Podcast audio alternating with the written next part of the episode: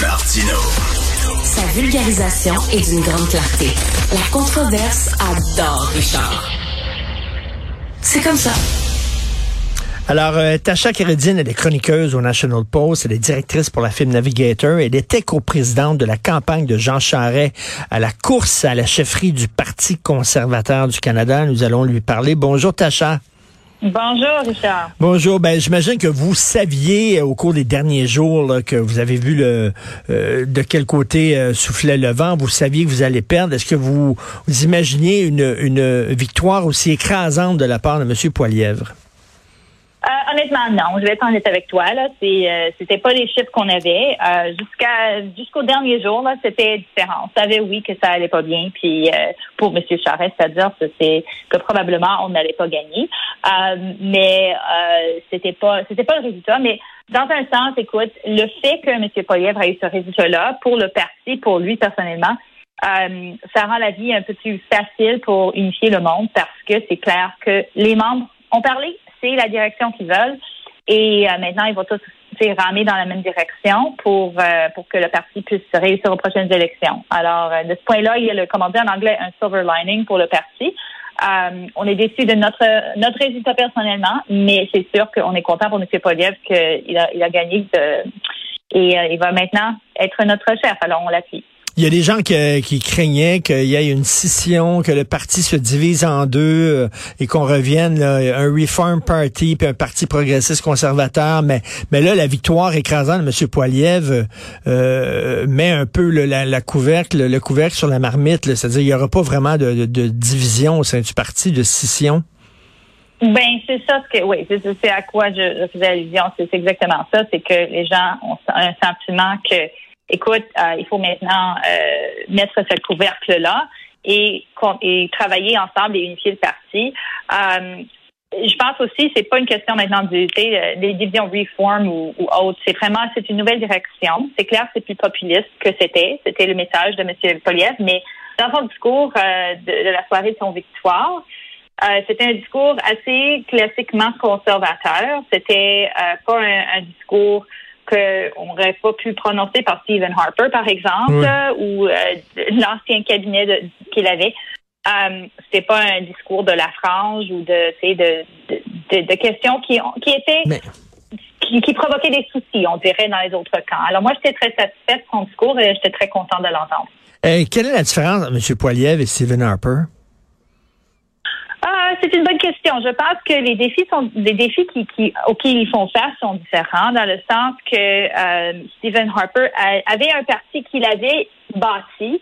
C'est un nouveau parti qui faisait face euh, à une situation différente au Canada, euh, une crise économique en 2008, par exemple, des problèmes de crimes qui ont vraiment été très, très importants dans les, dans les débuts de son parti de sécurité publique.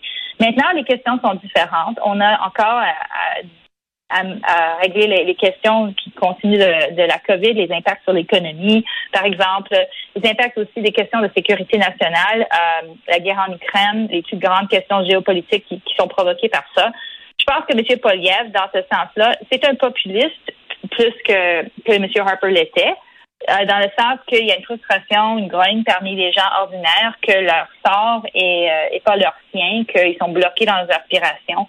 C'est les grands thèmes de son euh, de sa campagne. Alors c'est sur des questions comme ça qui va jouer, plus que M. Harper, qui avait une, panoplie de questions un peu différentes dans son mandat. Et là, bon, M. Poiliev parlait à sa base, parlait aux membres du Parti conservateur. Maintenant, il va vouloir euh, parler à tous les Canadiens, puis il veut gagner les élections. Là. Il est pas là pour avoir raison. Mm-hmm. Il veut être premier ministre du Canada.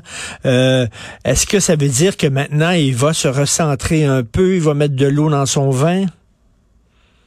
C'est pas une question de recentrement. Je je connais pas bien M. Poliev personnellement, mais on me dit que c'est c'est what you see is what you get. C'est s'il va rester fidèle aux principes et aux thèmes qu'il avait.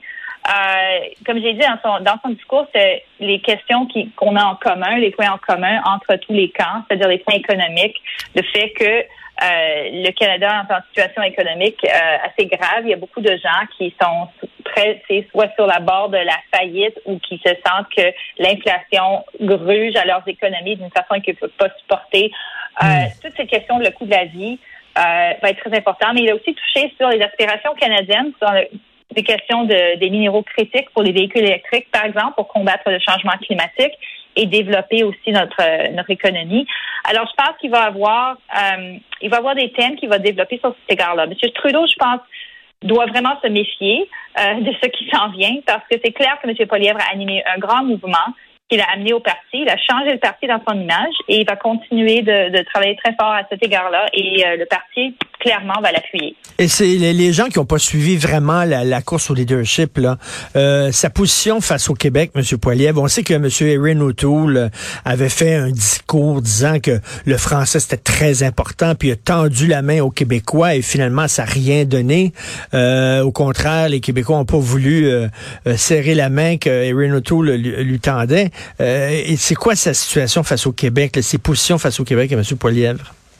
Euh, je pense que les positions qu'il a au Québec, c'est les mêmes qu'il a dans le reste du Canada, c'est-à-dire ce sentiment euh, que les gens ont qu'ils n'ont pas le contrôle de leur vie, qu'ils n'ont pas le contrôle de leur portefeuille, que la situation économique est très grave.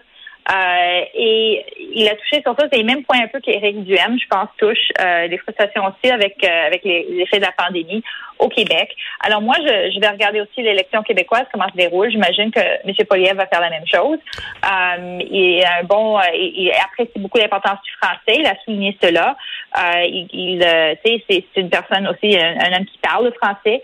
Euh, très bien, beaucoup bien, beaucoup mieux que M. Auto le faisait, beaucoup mieux, je pense, que même Stephen Harper le faisait.